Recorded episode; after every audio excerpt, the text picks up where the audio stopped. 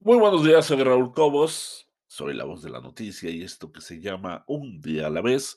Hoy vamos a hablar de ansiedad y cansancio, texto de Isabel Reollo y con algunas aportaciones de Raúl Cobos, para que si quieren darle mayor amplitud a lo que hoy vamos a platicar, pues adelante. Gran parte de nuestro tiempo lo dedicamos a preocuparnos por lo que nos rodea y por el futuro yendo muchas veces más deprisa y nuestra mente va más apresurada que la propia vida. Cuando nos queremos dar cuenta, vemos que la ansiedad y el cansancio se está apoderando de ti, dejándote sin energía y absolutamente desbordado. ¿Tiene algo que ver este agotamiento físico y mental con el ajetreo diario y la ansiedad? Yo diría que sí. La ansiedad es como un cachorro de tigre que un día apareció en tu puerta, suplicó comida, y al ser tan pequeño no tuviste problemas en dársela. Al ser pequeño tampoco tuviste problemas en acogerlo en tu casa y poco a poco fuiste alimentándolo con cantidades más grandes de comida. Su demanda crecía a la par de su tamaño y casi sin darnos cuenta, el pequeño tigre acabó rugiendo cada vez que estaba hambriento haciéndose tan grande que nuestra vida estaba supeditada a calmarlo. Es fácil concluir de esta situación varios aprendizajes. En primer lugar, extraemos que existe una diferencia entre acoger la ansiedad en nuestra vida, en tanto que es una reacción adaptativa en muchas ocasiones, y entre acogerla pero alimentarla. En segundo lugar, al alimentar la demanda puede conseguir gran parte de nuestra energía que, al fin y al cabo, no estará sino fomentando y aumentando la sensación de cansancio. Pese a que siempre buscamos eliminarla, la ansiedad cumple un papel importante ya que es adaptativa. Su origen en emociones como el miedo nos transmite un mensaje de protección hacia un futuro incierto. Sin embargo, cuando la ansiedad se generaliza y comienza a ser desproporcionada respecto de la realidad, pierde su cualidad funcional y se torna desadaptativa, anclándonos en la preocupación por estar preocupados. Cuando nuestro cuerpo entra en estado de alarma, vamos a entender que la ansiedad. La ansiedad es que tu cuerpo entra en estado de alarma, se pone en marcha el sistema nervioso autónomo enca- encargado de activar al cuerpo y de orquestar las respuestas aso- asociadas a la ansiedad que ya conocemos, como la taquicardia, la tensión muscular, incapacidad para conciliar el sueño, problemas en la digestión, entre otros, además de la segregación de ciertas sustancias como el cortisol, conocida popularmente como hormona del estrés. Bien, esta actitud nerviosa debe ser natural.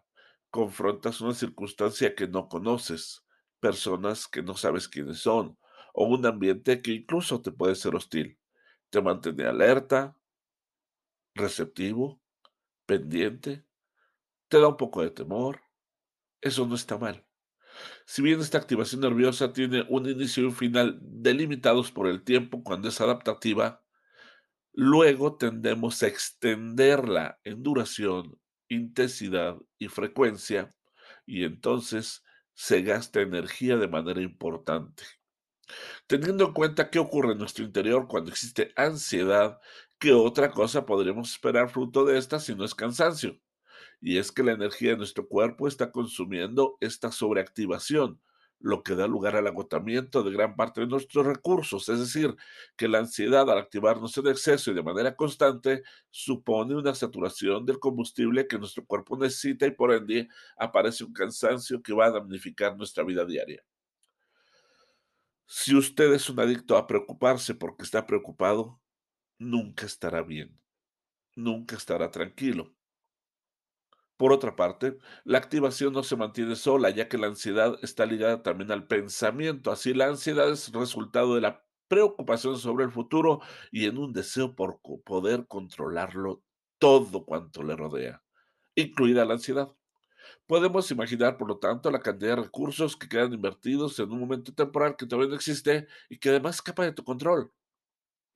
Ahora bien, preocuparse no disipa los problemas, solo disuelve la paz de hoy.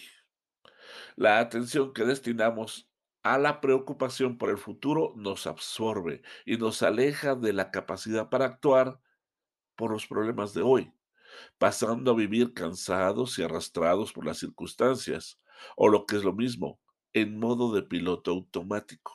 En suma, esta preocupación aminora la capacidad de ocuparte en los problemas.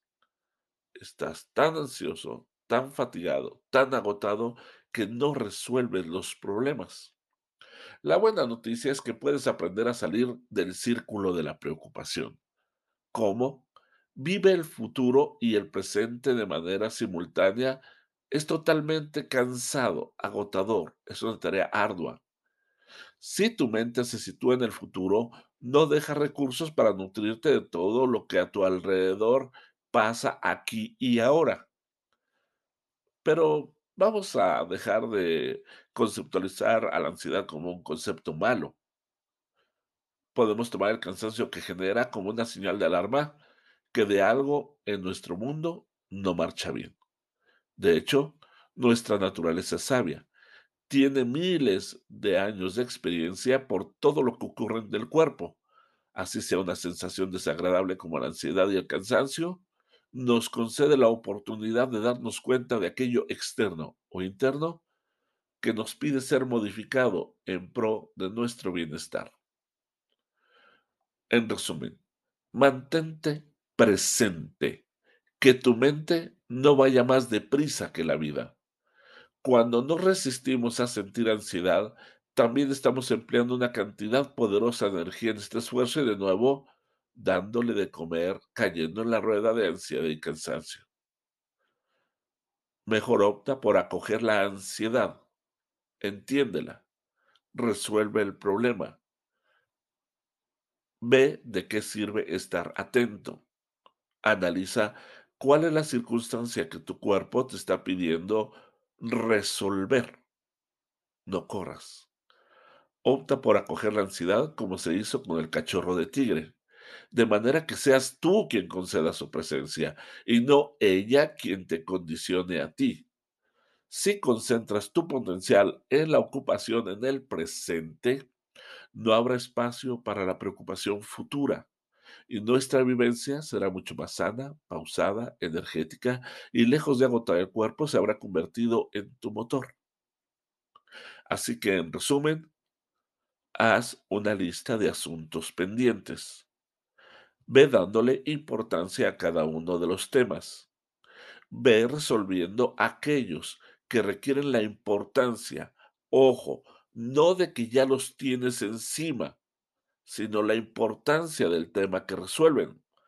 Porque si bien te llaman por teléfono y ya contestaste, resolviste ese problema, pero seguramente estabas planificando tu plan de gastos y no lo terminaste. Si bien contestar la llamada te dio cierta tranquilidad, el no pagar tus cosas te va a dar mayor angustia y preocupación. Delimita pues de esa lista de tareas cuáles son las más importantes, cuáles son las más urgentes y resuelve aquellas que te están haciendo pedazos la vida. Solo tú sabes qué es lo que vale la pena y lo que no. Darte una lista sería equivocado. Sin embargo, siéntate un momento. Escribe todas las cosas que tienes pendientes por resolver. Analiza cómo resolverías cada uno de los problemas. Da los pasos necesarios para resolverlos. Y al cabo de un mes, escucha nuevamente este podcast y revisa si lo que estás haciendo es correcto o hay que corregir cosas que nos estén agotando y cansando porque te estás preocupando de estarte preocupando tanto. Soy Raúl Cobos, soy la voz de la noticia y este podcast se llama Un día a la vez. Nos encuentras en todas las plataformas. Esperamos tus comentarios.